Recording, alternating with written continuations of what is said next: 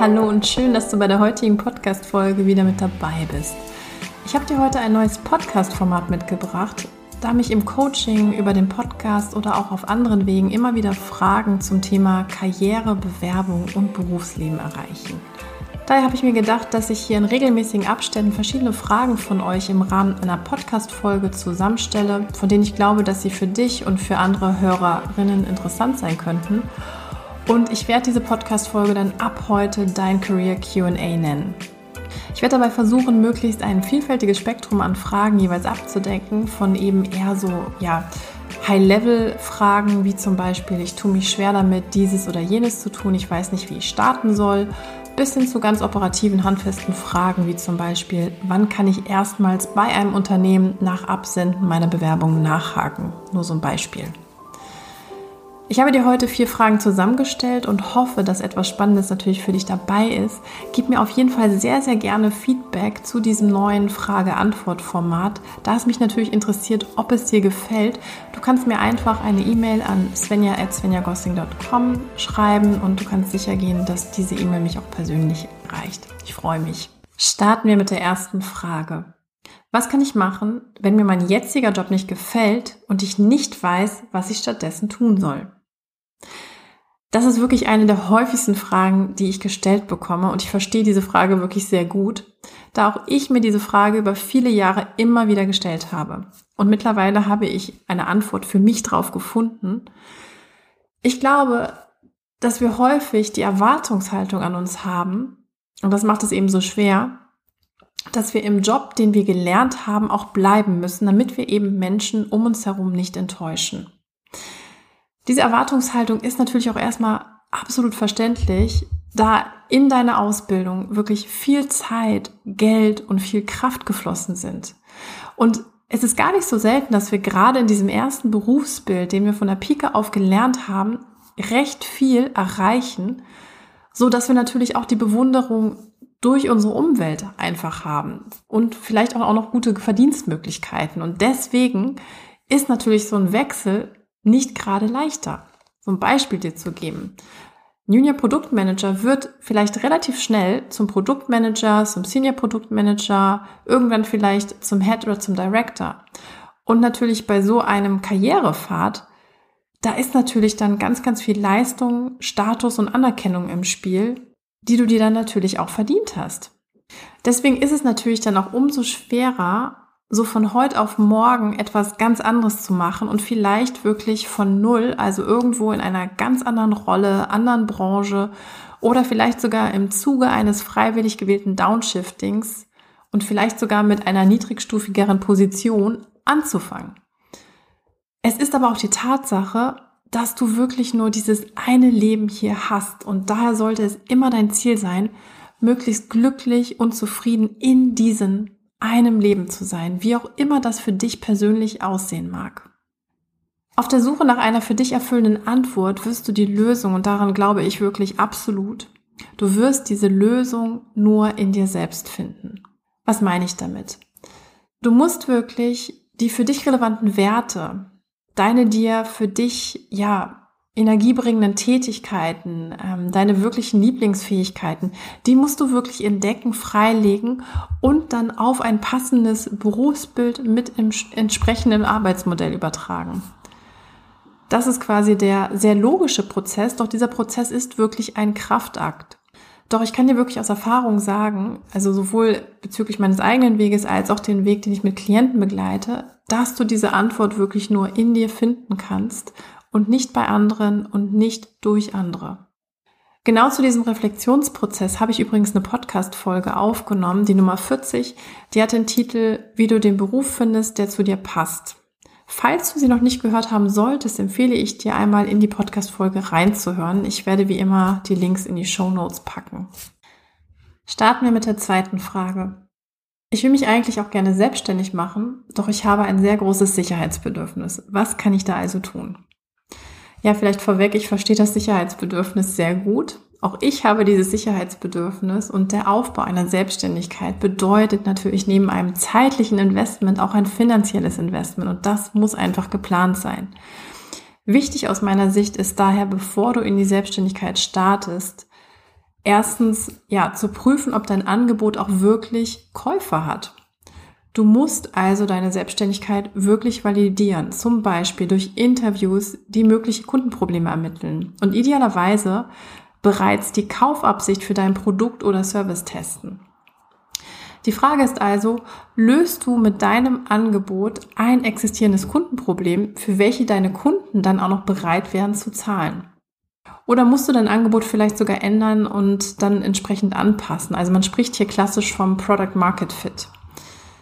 Eine Idee, mit welcher du eben nichts verdienst, ist leider, sorry, dass es so hart ist, aber es ist einfach nur ein Hobby.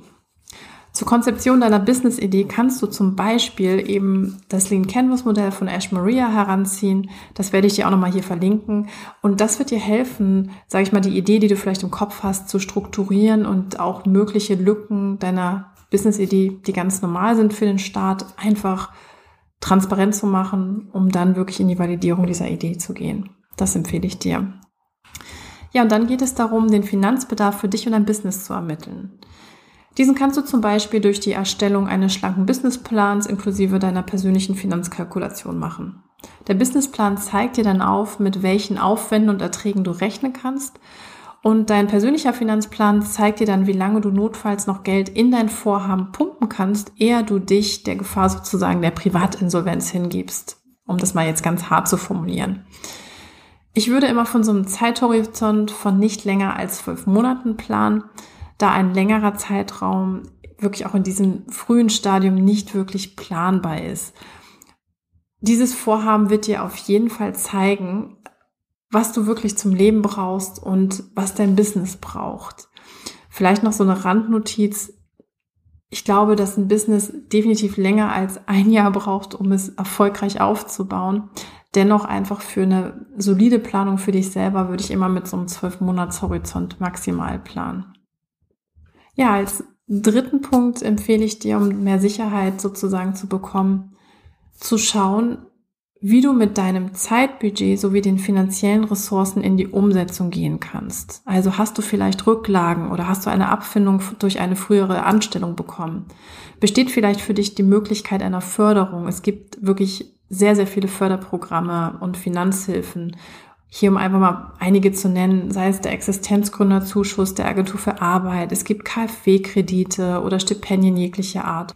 Wichtig ist wirklich nur, schau dir die Bedingungen an, falls du in Richtung solcher Programme denkst, da bei einigen dieser Programme es wichtig ist, dass du noch nicht gegründet hast. Du kannst natürlich auch neben deiner Festanstellung die Selbstständigkeit aufbauen. Diese Gründungsart ist die finanziell sicherste Variante, die du vermutlich ähm, tun kannst. Du brauchst dafür auch faktisch nur eine Nebentätigkeitsvereinbarung deines aktuellen Arbeitgebers. Und da muss noch geklärt werden, ob du eher ein Gewerbe oder eine freiberufliche Tätigkeit nachgehst. Und diesen Punkt empfehle ich dir wirklich unbedingt mit deinem Steuerberater zu besprechen. Wenn du vielleicht auch später an fremdes Geld möchtest, dann kannst du natürlich auch auf jeden Fall den berüchtigten Businessplan vorlegen, ob Bank, Agentur für Arbeit oder Investoren, sie alle wollen am Ende eben natürlich was ja dargestellt bekommen. Sie wollen etwas mit Hand und Fuß, ähm, was du durchdachtes von dir bekommen und ähm, wollen natürlich dann auch prüfen, ob du die entsprechenden Fähigkeiten und auch Gründerpersönlichkeit mitbringst. Deswegen ist so ein Businessplan in der Startup-Szene zwar, sage ich mal, ein bisschen belächelt, aber überall da, wo es in Richtung Bank, Arbeitsagentur für Arbeit etc. geht, wirst du um Businessplan nicht rumkommen. Falls du jetzt nebenbei gründest, ist der Business-Fortschritt aufgrund des geringen Zeitbudgets natürlich nicht so rasant wie bei einer klassischen Vollzeitgründung. Doch du hast auf diese Weise die Zeit, deine Business-Idee eben nebenberuflich und mit gesicherten Einkommen abzutesten. Also denk nochmal an den Punkt eins: die Validierung deiner Idee. Vielleicht für dich so als ähm, ja, Info zu mir. Ich selbst habe mein Coaching-Business zuerst wirklich neben einem Vollzeitjob aufgebaut. Und ja, das war wirklich auch stressig, denn ich hatte selbst schon im Vollzeitjob keine klassische 40-Stunden-Woche, sondern eher eine 55-Stunden-Woche. Ich habe auch noch die Herausforderung gehabt, dass ich ähm, 80 Kilometer hin und her gependelt bin und habe eben nebenbei meine jetzige Selbstständigkeit aufgebaut. Ich weiß zwar nicht mal selber, wie es funktioniert hat, aber irgendwie es hat funktioniert und ich bin heute wirklich auch sehr, sehr dankbar, dass ich so vorgegangen bin, weil es ist wirklich ein entspannteres, in Anführungsstrichen, Vorgehen, was den finanziellen Druck bedeutet. Also neben der richtigen Methodik, wie du bei der geplanten Selbstständigkeit vorgehst, brauchst du noch wirklich auch die richtige Motivation und das richtige Mindset. Frag dich also, bist du wirklich motiviert, selbstständig zu werden, mögliche Durststrecken zu durchlaufen, eigenes Geld zu investieren? Ja, und vielleicht auch erstmal ein Nobody zu sein, auf den die ganze Umwelt erstmal schaut. Übrigens ist egal, was die anderen denken, aber trotzdem ist natürlich oft so ein Rollenshift einfach da, wenn du vorher auch vielleicht eine exponiertere Position in einem Unternehmen hattest. Deine Selbstständigkeit muss also von einer Hin-zu-Motivation wirklich geprägt sein und es darf nicht einfach ein Weg vom Angestellten-Dasein Motivation sein, weil das wird sozusagen dir nicht das Durchhaltevermögen geben, was so eine Selbstständigkeit auch wirklich benötigt. Kommen wir zur dritten Frage. Ich verkaufe mich und meine Kompetenzen in beruflichen Situationen, zum Beispiel Vorstellungsgesprächen oder Entwicklungsgesprächen mit Vorgesetzten, zu schlecht. Wie kann ich hier mein Selbstbewusstsein entwickeln? Ich empfehle dir Folgendes. Du solltest dich zuerst ehrlich fragen, ob du in deiner aktuellen Rolle und Position dein berufliches Potenzial wirklich entfalten kannst. Und zwar stell dir folgende Fragen. Mache ich meinen Job wirklich gerne? Gibt mir meine aktuelle berufliche Tätigkeit Energie oder fühle ich mich den ganzen Tag überfordert? Falls du das Gefühl hast, wirklich dauerhaft gestresst und inhaltlich überfordert zu sein, ist es logisch, dass du dich eben nicht selbstbewusst in wichtigen Gesprächen beruflich verkaufen kannst. Hier musst du dir zuerst dann eine andere Frage stellen. Will ich diesen Beruf wirklich weitermachen und falls ja, wie kannst du mehr Tätigkeiten, die dir Energie bringen, in den Job bringen und die dir helfen werden, dich sicherer zu fühlen? Falls die oben beschriebene Situation auf dich nicht zutrifft und du deinen Job wirklich gerne machst, beziehungsweise die Aufgaben dir sogar Energie geben, dann empfehle ich dir ein sogenanntes Kompetenzprofil aufzustellen. Hierzu sammle zuerst, welche beruflichen Aufgaben du besonders gut kannst, also wirklich Sammlung deiner Tätigkeiten. Und welche Kompetenzen stecken dahinter, die du da mitbringst? Und was immer sehr, sehr hilfreich ist, wenn du wirklich mal vertraute Personen, vielleicht Arbeitskolleginnen oder eben ehemalige Vorgesetzte nach nach ihrem Feedback zu dir fragst. Schreib dir dann einmal strukturiert auf, welche Herausforderungen du in deinem aktuellen Job gemeistert hast. Und du kannst hier zum Beispiel die sogenannte PAR-Technik verwenden. P steht in diesem Falle für das Problem bzw. Herausforderung, A für Aktivität und R für Resultat bzw. Ergebnis. Und die Frage, die damit verknüpft ist, ist dann, welche Herausforderung hast du in deiner aktuellen Rolle bereits gemeistert? Wie bist du hier vorgegangen und was war das Ergebnis bzw. dein Beitrag zum Erfolg?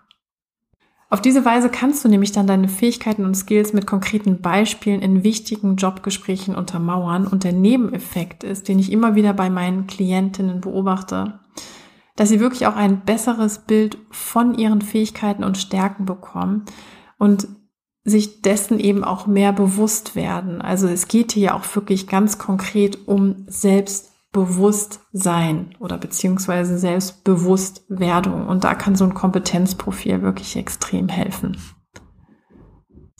Die letzte und vierte Frage, die ich euch mitgebracht habe.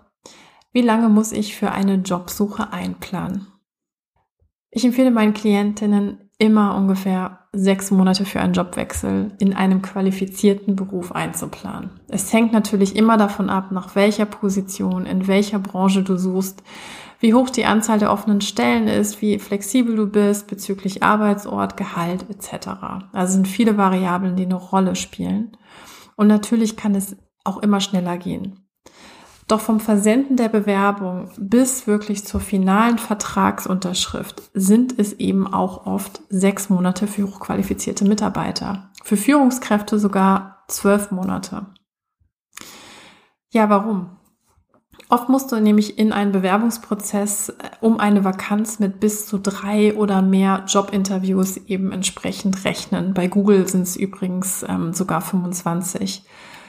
Und manchmal musst du sogar auch Probe arbeiten. Du musst Case Studies präsentieren, du musst Tests machen, kognitive oder Persönlichkeitstests. Du musst vielleicht manchmal auch das gesamte Team kennenlernen. Bei einem Assessment Center ähm, oder bei Top-Positionen sogar ein Management Audit machen, Background-Checks durchlaufen, Referenzen einholen und das alles dauert eben seine Zeit. Wie gesagt, ich habe auch Klientinnen, die bereits nach wenigen Wochen einen neuen Job haben. Ähm, doch rechne mal immer so ungefähr mit sechs Monaten bei qualifizierten Expertenrollen und mit mindestens neun Monaten ähm, bei Führungsrollen. So, ich hoffe, dass dir dieses neue Format gefallen hat. Schreib mir bitte dein Feedback und ähm, deine Frage, die ich hier auch einmal beantworten soll, sehr gerne an meine E-Mail-Adresse svenja.svenjagossing.com. Generell biete ich immer übrigens die Option eines kostenloses und eines kostenlosen und unverbindlichen Beratungsgesprächs. Also falls das für dich spannend klingen sollte, besuch sehr gerne meine Webseite unter svenjagossing.com und vereinbare ein kostenloses und unverbindliches Beratungsgespräch mit mir. Ich wünsche dir jetzt erstmal eine wundervolle Restwoche, bleib gesund und bis bald, Svenja.